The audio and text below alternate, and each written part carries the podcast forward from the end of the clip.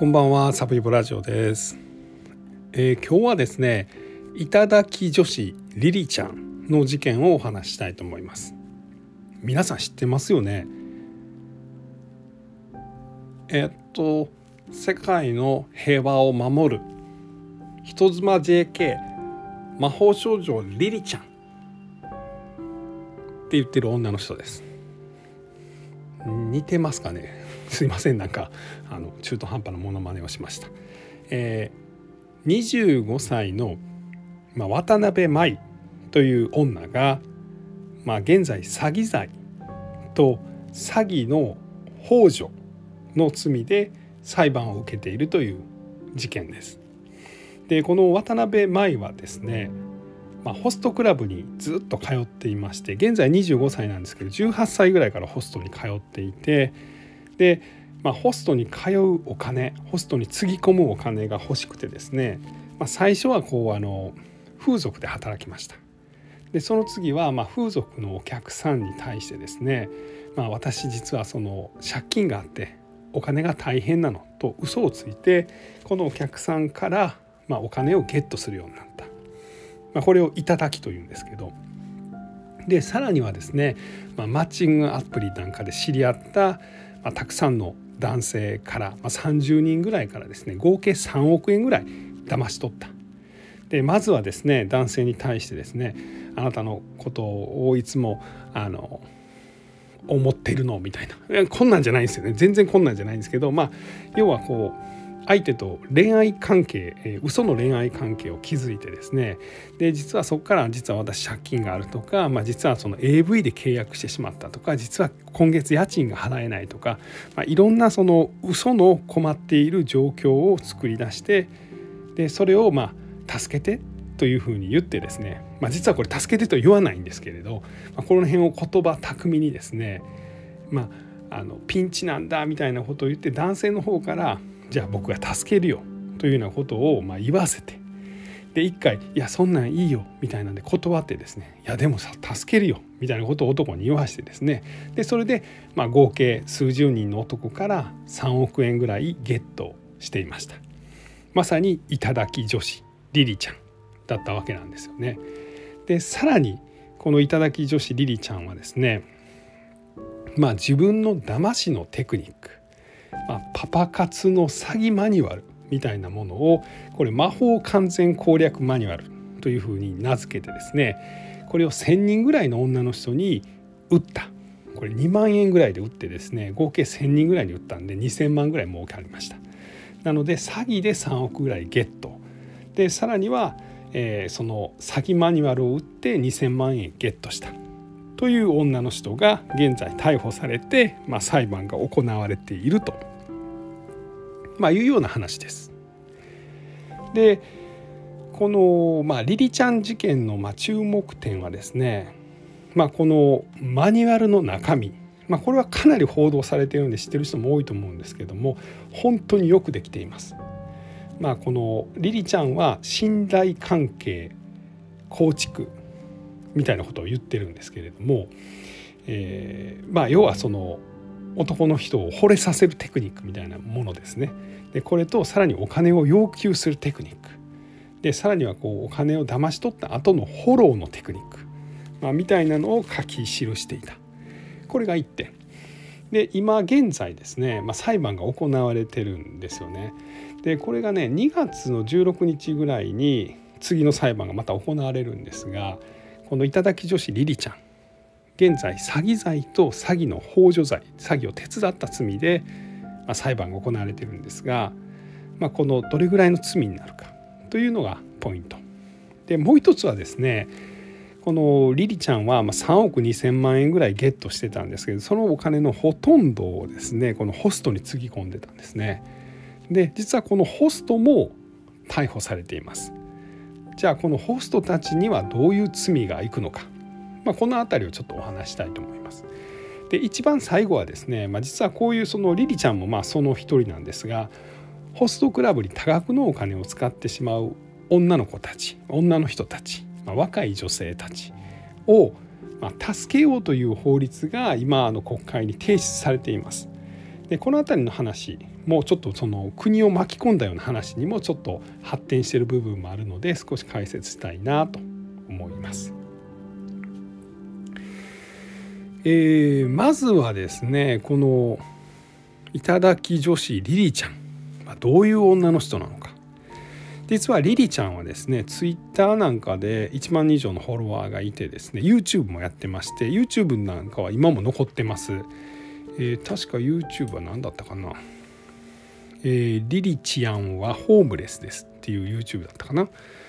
であのツイッターも同じようなツイッターをやってましてこれもフォロワーたくさんいるんですけれども、まあ、そんなん見てもらったらほんまに25歳の女の子見た目はねあの歌手の愛子がそっくりです。まあ、ちょっと前髪パツンにしてですね、まあ、髪の毛の色とかはちょっとかなり派手なピンクとかの色なんですが、まあ、顔つきはその愛子みたいな感じです。で実際すごい小柄でででも喋り方はねなんか「にゃーにゃー」みたいな感じなんで、まあ、ちょっとこうあの病んでる感じの女の子というんですかね。そんな感じです。でもねあのすごいコミュニケーション能力に長けてて動画とか見ててもすごい楽しいです。普通に。なんかね動画の一つでは、えー、風俗嬢がおじから言われて嫌だな言葉ランキング。まあこの人風俗嬢もやってたんですけれどもそのおっさんから言われて嫌な言葉まあ、みたいなのをなんかランキングにしてですねでおっさん本当におじは決めんだよみたいなもっと面白いんですけどねそんなこと言いながら、まあ、そういう動画も作ってたでそんな女の子です。で生まれたのがですねえー、確か神奈川の平塚の方みたいなんですけど、えー、家族の話はあんまりはっきり出てないんですが、まあ、ご両親がいてなんかお姉さんがいるみたいな話です。でまあ小学校の頃から結構家出とか、まあ、しちゃってて中学校もよく家出してた。で高校で専門学校がなんかあの犬が好きみたいでトリマーになる専門学校なんかに行ったんですが、まあ、途中で辞めてでそこからま携帯ショップで働き出した。でこの頃に18歳で、ま、新宿のですねホストに初めて行った。で最初はですね、まあ、ホストで、ま、3万ぐらい使うようなお客さんやったんですけど、まあ、それでも大変ですけどね18歳で3万円使うなんて。である時からちょっとどっぷりハマってしまったでその頃からもう風俗店で働くようになったなのでまあ二十歳ぐらいの時にはですね月150万円ぐらいホストに使うまあそのまあどっぷりハマったこのホスト狂いっていうんですかねホス教っていうんですかね、まあ、もうそういう女の子だったということです。である時にですね、まあ、実はそのホストの人自分が推している担当のホストという人がまあいるわけなんですけれども、まあ、その人をナンバーワンにしたいでそのためには今日300万ぐらいのお金がいると、まあ、いうことになった時にまあ、お客さんにですね実は私あの借金があって300万くれないっていうのを、まあ、自分の連絡先を知っているお客さんにドワーッと送ったら、まあ、1人ポンとお金をくれた。でこれを、まあ、ホストに渡したらですねホストは「ありがとう。あのリリちゃんのおかげでナンバーワンなれたよ」と、まあ、いうようなことになって、まあ、そこから、男性を騙してお金をどんどんこうホストにつぎ込んでいくという、まあ、生活を始めた。みたいです。でそれがね二十歳の頃なんで、まあ、わずか5年前なんですよね2018年ぐらいです。でそっからですね、まあそのまあ、いわゆる頂き女子として、まあ、活動をしだしてですねである時にはですねそのもう数千万2,000万以上のお金をですねドーンと1日で使ったりですねでさらにはその自分の担当のホスト、まあ、自分が好きなホストがですねちょっと他のお客さんになんかこうひいきしたとかなんか他のお客さんを大事にしたということに怒ってですねそのわざと自分の推しではない別のホストにですね数千万のお金を1日に使ってですねまあなんか意地悪したみたいななんかそんなすごいエピソードも残っています。でまあ、一方ではですね結構その、まあ、メンタルもまあやられてたと、まあ、いうようなことが言われてて結構その睡眠導入剤とかあと抗精神薬ですよね、まあ、あのうつ病とかにあの効くようなあの薬をいっぱい飲んで、まあ、その手首とかを実証行為で傷つけたりとか、まあ、そういう面もあったということは言われています。で彼女が自分のマニュアルを作り出したのがこれがねおそらくまあ2000年か2001年ぐらいやというふうに思われています。このマニュアルがねほんまにようできてるんですよね。えー、初心者でもわかる魔法の基本10ステップ。私が稼いできたやり方のすべて、えー、リリちゃん完璧色恋講座。ガチ恋こそが高額ゲットへの道、えー、リリちゃん闇営業指導。僕が助けるをおじに言わせるための詳しい流れ魔法の言葉の LINE の送り方みたいなのがこれあの魔法完全攻略マニュアルの、まあ、いわゆる目次です。まあ、いわゆるこの詐欺マニュアルですよね。でこのマニュアルを実際ねえおそらく2万ぐらいで売ってたと思われます。でこれがねほんまにようできてましてですね、まあ、要はこの男性を騙すためにはポイントは3つあると。で1つは最初にこう信頼関係を構築する、まあ、これをなんかリリコミットとかいうふうに言ってましたけど信頼関係をおじおじっていうのはおじさんのことですね。まあなんかそのリリちゃんが言うにはまあ二十歳であろうが60歳であろうが私にお金をくれる人は全員おじだみたいなこと言ってましたがまあ要はおじさんのことですよね。でその人とまず信頼関係を構築する。で次はお金をいただくための会話。これをまあ魔法の言葉。で最後がまアフターケア、まあ、金返せと言われなくするためにはどうしたらいいかということですね。こんなんが書かれているマニュアルです。でその信頼関係構築みたいなとこはですねまず相手のことをよく知る。で相手の楽しい思い出を一緒に作作る。でクソおじを見極める。みたいな。こういうステップがあるということです。でまずこのおじのことを知るっていうのはまあ要はそのターゲットとなるその男性のことをまあいろんなこの LINE とか実際の会話を使って相手の例えば価値観とかですね相手の好きなものとかですね、まあ、相手がこう不安に思ってることとか、まあ、そういうことを聞き出すんですよね。例えばその LINE とかでですねあの「おじっていつも優しいし友達多そうだよね」っていうようなことを聞いてその人が友達が多いのか少ないかっていうのを知る。で他はですねおじっていつも忙しいけど休みの日に何することが多いの？みたいなことを聞く、まあ、これによって趣味とかですね、まあ、好みとか、まあ、そういうあとはですねその、えー、なんかこう家族があるんやったらそういうこととかを聞き出す。であとはまあ今何してんのみたいなことを聞いていくと。で次はですね相手に恋愛感情を抱かせるということで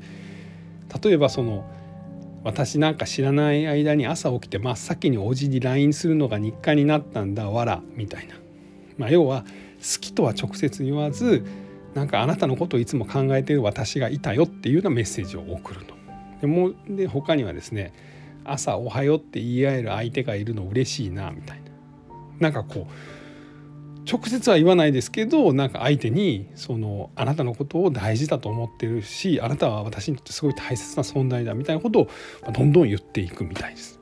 でこれでだんだん男の人がですね気持ちをまあ許すようになっていったら次はまあ頂きの方法、まあ、つまりお金をゲットするための会話に入っていくそうです。でこれがですねなんかあの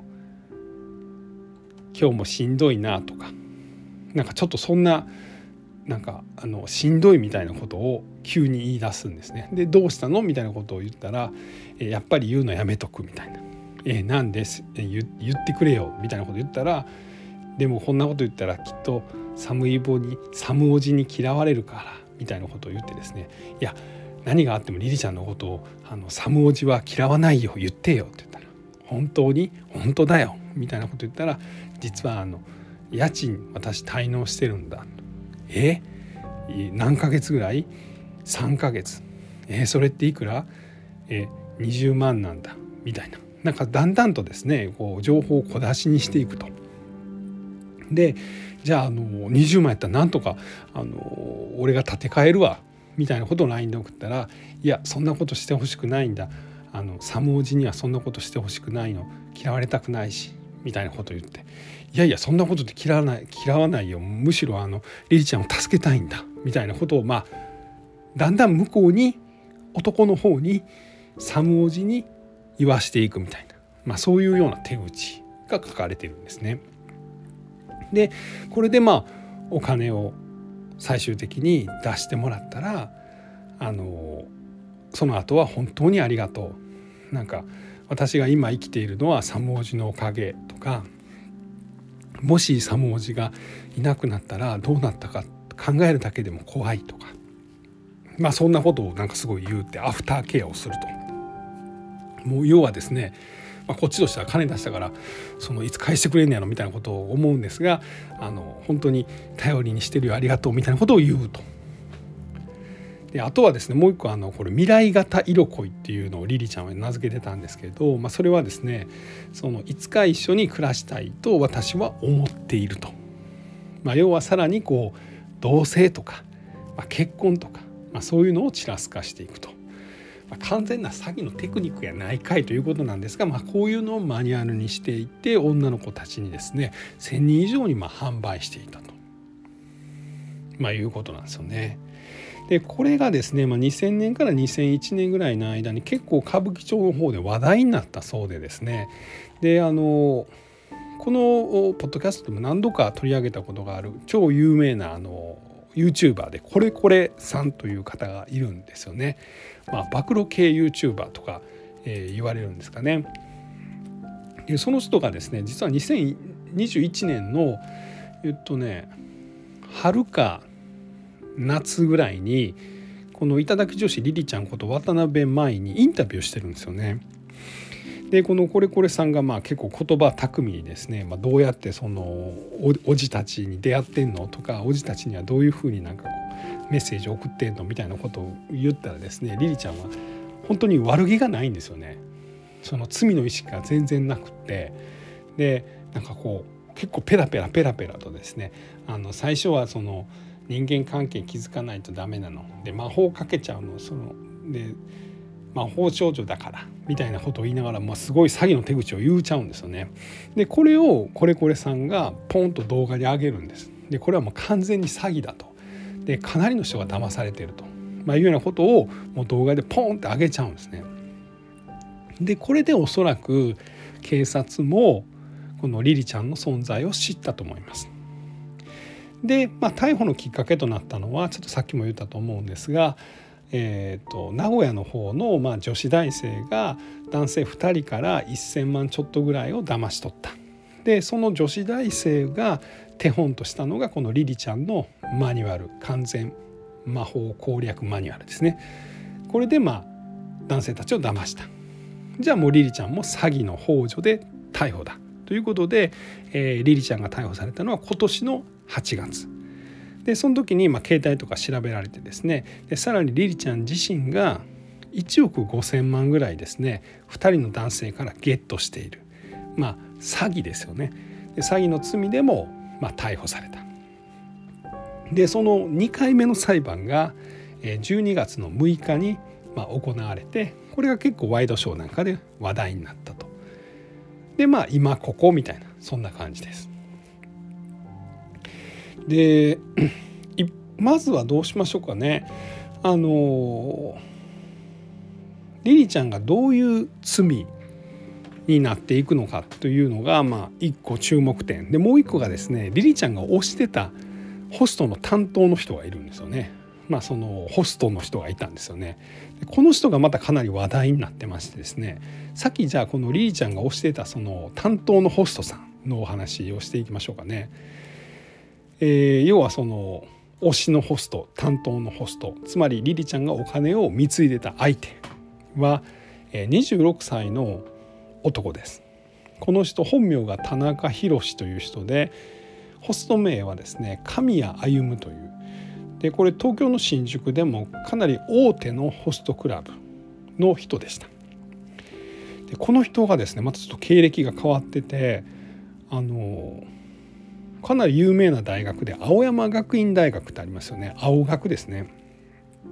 の、え、心理学科これ偏差値60ぐらいあるかなり賢いんですけどここを卒業してからホストになったという人です。現在26歳。でこの人がですねえっ、ー、とエルズコレクションというホストグループの中のクラブラテというところの取締役をやっていました。で取締役をするってすごいですけど26歳で。というのも、2年か3年ぐらいですね連続で年間1億円以上稼いでた、まあ、2年連続というふうに言ってましたかね2年連続年間1億円以上稼ぐ、まあ、ホストだったということですね。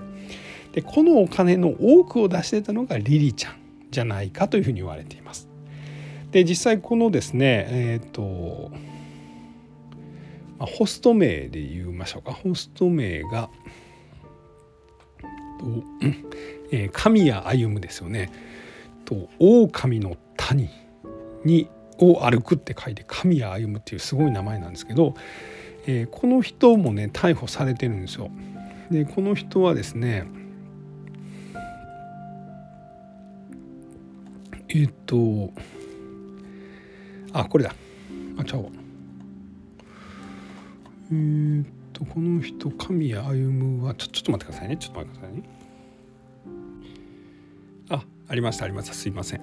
えー、10月27日の「週刊ポストセブン」の記事によりますとですね、えー、現在詐欺罪などの罪で起訴されている頂き女子リリちゃんこと渡辺舞被告。えー、彼女が54歳男性から騙し取ったお金と知りながら飲食代などとして現金およそ4,000万円を受け取ったとして歌舞伎町のホスト神谷歩こと田中宏容疑者26歳とホスト店の店長橋本和樹かな？橋本一樹かな、えー、容疑者34歳が、えー、10月に逮捕されたということですね。でリリちゃんおそらくこの神谷に1億円以上貢いでるというふうに言われています。3億ぐらいゲットしてて1億ぐらい以上はこの神谷にまあその神谷のお店で使っていると、まあ、いうふうに見られています。でこの人はですねえっ、ー、と何だったかな、えー、組織犯罪処罰法という、まあ、そういう法律で捕まってるんですけどね、まあ、これについてはまだちょっと後ほどお話ししましょうか。でこのね神谷さんって人もね神谷さん神谷被告かもうですねかなり賢くてですねなんかこの人も自分で YouTube やってるんですけどあの神谷歩で調べたら出てきます。でこの人ねまあ悪い人なんですよ。あのリリちゃんがおじさんたちを騙してゲットしたお金というのを分かってそのホストクラブでお金を使わせてる、まあ、要は犯罪に加担したと、まあ、いうことが今疑われてるので悪い人なんですけどその YouTube とかでですね話してんのを見るとまあなんかこう、まあ、自信がありすぎてちょっと気持ち悪いなっていうとこは実際あるんですけど結構ね言ってることがねなんかこうしっかりしてるなっていう感じなんですよね。要はその自分はホストで年間1億儲けてるけれどもあのお金はできるだけ使わない。月20万ぐらいしか使わないようにしてると。でその多くはあの株で投資してると。でその株もあのもうきちんとあの上場されている会社の株ででそれでその、まあ、年間えっ、と23%かな？のあの利益が取れたらそれでいいんだとまあなんかそんなことを言ってます。でさらにもともとかなりその将棋とかですね、まあ、勉強を頑張ってたみたいででなんかそのホストクラブでナンバーワンを取るのとなんかこう将棋との比較みたいなのをしたりしてるんですよね。でその辺のなんかね考察みたいなもうすごい僕なんか面白いなと思っちゃいました。まあ、悪い人なんですけどまあ、要は例えばどんな話してるかっていうとあのまあその人間の努力とその努力によって得た実力と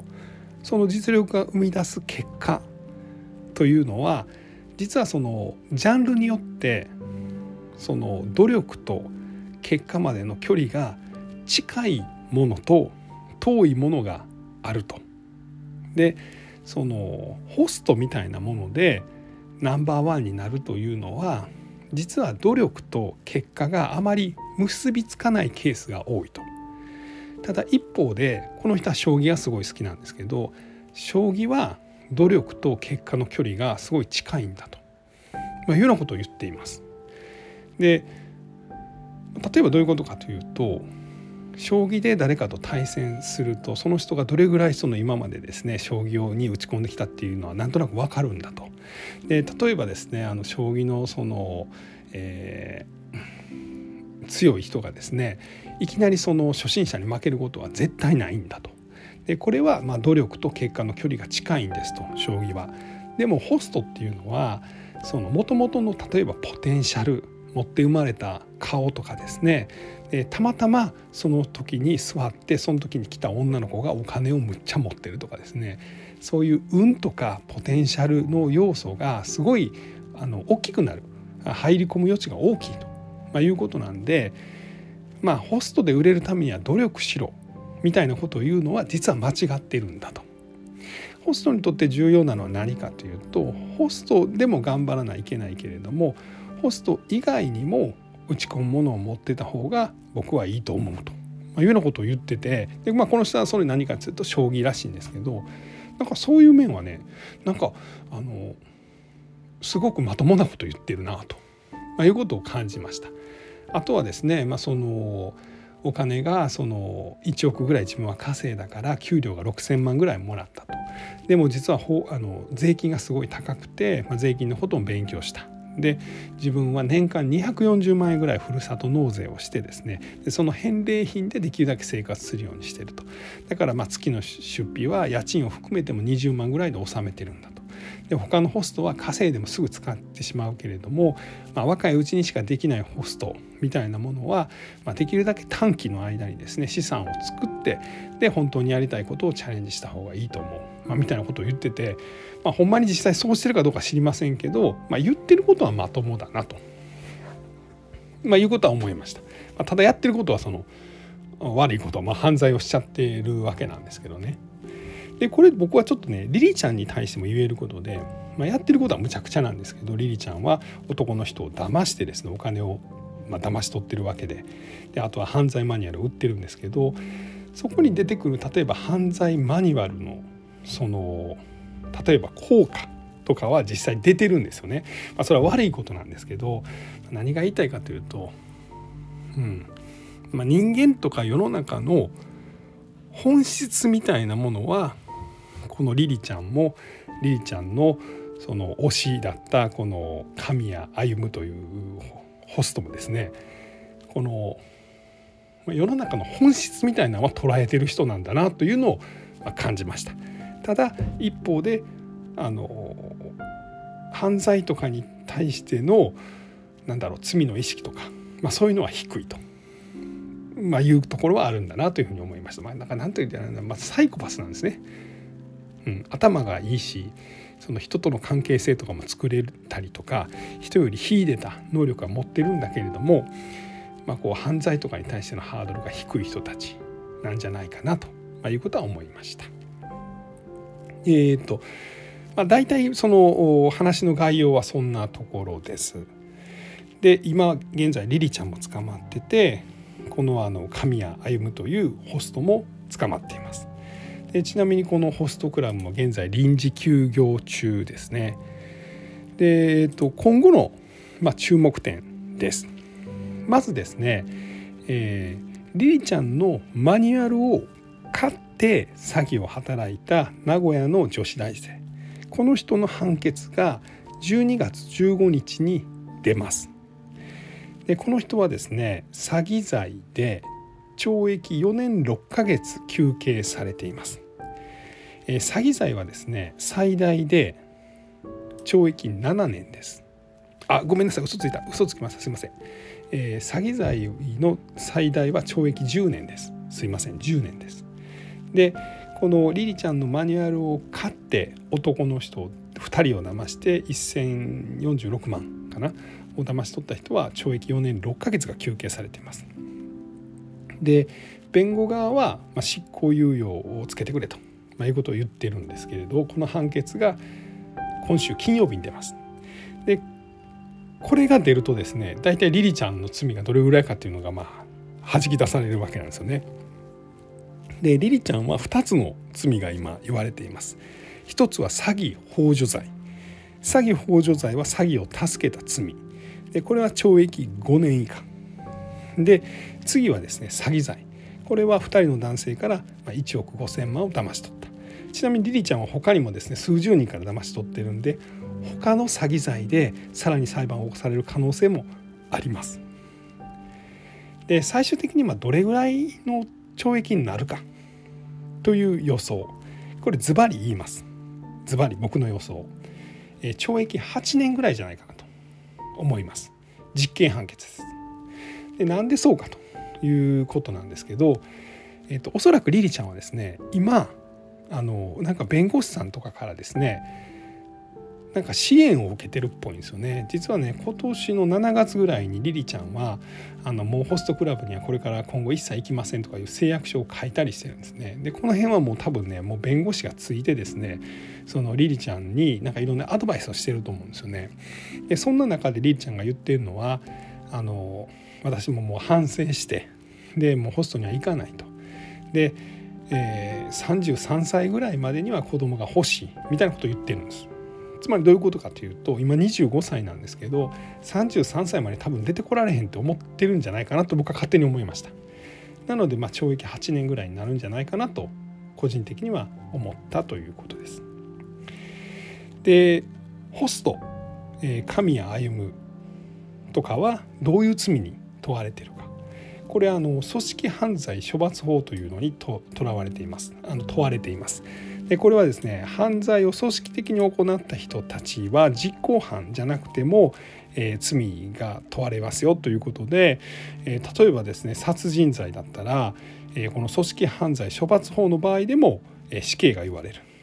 これはあの九州の暴力団の組長とかがですねこれでま死刑が言い渡されたみたいなことがあったんですね。というのもこの組織犯罪処罰法はもともと暴力団とかあとはあの詐欺グループ振り込め詐欺のグループとかあの麻薬密売組織とかそういう人たちを裁くのが想定された法律でちなみに詐欺罪の場合の、えー、組織犯罪処罰法だとどうなるかというと懲役20年以下なんです。これ単独犯やったら懲役10年以下なんですけど、えー、組織犯罪処罰法で言われると懲役20年以下と、まあ、かなり重たいんですね。まあ、なんですけどそのホストクラブ側がですねこれ組織犯罪処罰法に問われるというのはかなりレアなケースなんでこれについてはちょっとどういう判決が出るかっていうのは僕正直分かりません。そんなとこですかね。なんでまずはこうなんであの2回目の裁判がですねこれ名古屋の裁判所で開かれてるんですけど2回目2回目かな？次の裁判が、えー、来年の2月16日にリリちゃんの裁判が行われるんでこの頃にまたドッとですねニュースが出ると思います。でリリちゃんの裁判はまだもうちょっと続くんじゃないかなというふうに言われています。えー、そんなとこですかね。でちなみにこのえっ、とホストの神谷はですね実はその覚醒剤を隠し持ってたり大麻を持ってたりコカインを持ってたりあの他にもなんか指定薬物を持ってたりとかですねなんかいろいろなその薬物を持ってたみたいなことでも再逮捕されてるんでこっちもちょっとなんか懲役刑が実際の実刑がですね執行猶予つかない刑が出る可能性ももしかしたらあるかもしれないですね。はい、で最後はですねこの法律今ちょっと国会に法案が提出されている法律がありましてこれをちょっと説明したいと思います。ちょっと今日はちょっとなんかこう駆け足で一方的にちょっと話しちゃってるんですが、えー今ですね立憲民主党がその悪質なホストクラブに多額の売掛金を背負わされた女性たちを、まあ、助けないといけないという法案を、まあ、その作ろうとしています。でこれがですねまあ要はリリちゃんとかもそうなんですけど、まあ、ホストクラブに行ったらですね、まあ、若い女の人はそのお金も持っててもまあ10万ぐらいでもホストクラブでシャンパンポンポンポンポン開けたら1日の支払いが100万とか200万とか500万超える時もある。でそんなお金ポンと払えないからこれを売掛金としてですね、まあ、ツケですよね。ツケ払いみたいなことになるんですが高額なツケによって、まあ、女性がですね、まあ、その後例えば風俗店で働かされたりとか売春させられたりとか AV に出演させられたりとか、まあ、そんなことがあるということで、まあ、そういう人たちを助けるためにその自治体とか国はですね、まあ、そういう助ける仕組みを作りましょうと、まあ、いう法律を、えー、提出しました。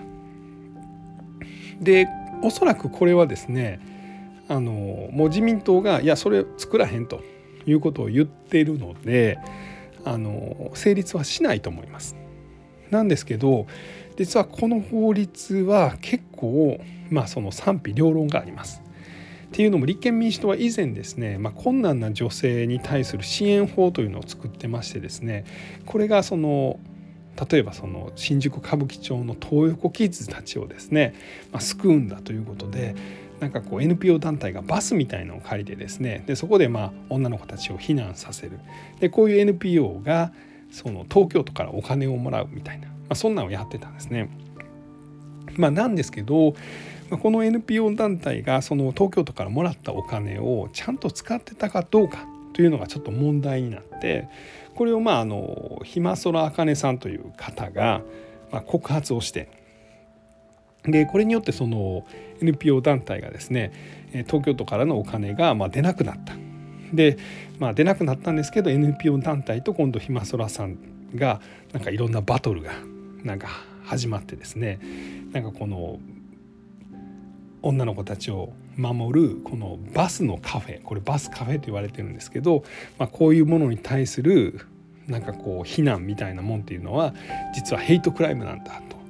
まあ、いうようなことを NPO 団体の方は言ってますしこのひまそらさんというこの NPO 団体のお金の使い方を追求している方は、まあ、一方ではそれはあのあなたたちがやってることは自治体からの補助金を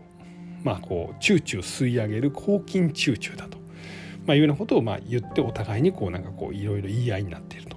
で実はこれがですねこの間のそのなんか NHK がその放送する前の資料をその NHK の中で働いていた別会社の契約社員か何かが流出させた、まあ、こういう問題にもつながってるんですよね。でまあ、細かく言うと、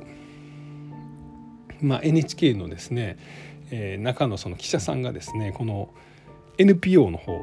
に今取材してですねなんかこうドキュメンタリーを作ろうとしてたんですけど、まあ、その内容を流出したと。でそのこれもちょっとややこしいんですけど、まあ、このひまそらさんとこのまコラボという NPO 団体は今その裁判でやり合ってるんですよね。なんですけど一方的にこのコラボという NPO 団体の方の主張を取り上げようとした、まあ、ドキュメンタリーの内容だったと、まあ、いうことでその NHK の中にいた契約社員の人はですねこれってなんか報道としておかしくないかと。まあ、コラボという NPO 側の意見だけを一方的に放送する内容じゃないかと。これはちょっとひまそらさんに知らせないとと、まあ、いうようなある意味こう内部告発だったんじゃないかと、まあ、いうようなこともまあ言われていると。まあ、実はこの頂き女子リリちゃんの事件はですねなんかまあこういう部分とも少しなんかこうリンクしてるんじゃないかと、まあ、いうようなことも僕個人としてはちょっと感じている、まあ、そんな、え事件でした。すいませんね。なんか今日はちょっとあの架け橋でかつ、えー、僕の説明技術がちゃんと追いついてるかどうかちょっとわからないんですけれどもまあご興味のある方は本当にそのたくさんの情報があります。えー、YouTube でそのニュースの動画とかもたくさんありますしあとはなんかこのコレコレさんという YouTuber の方がこのリリちゃんとですね実際会話してたりとかインタビューしてる動画とかもたくさんあります。で実際このリリちゃん自身のえー、YouTube のチャンネルもありますしリリちゃんの推しのあのホストの YouTube チャンネルとかもあるので、まあ、あのいろいろ見られてはいかがでしょうか。えー、今日はですね頂き女子リリちゃん事件についてお話しさせていただきました。ありがとうございます。まあ、なんかいろいろ調べたんでね嬉しくなってちょっといっぱい喋りすぎてますね。すいません。ありがとうございました。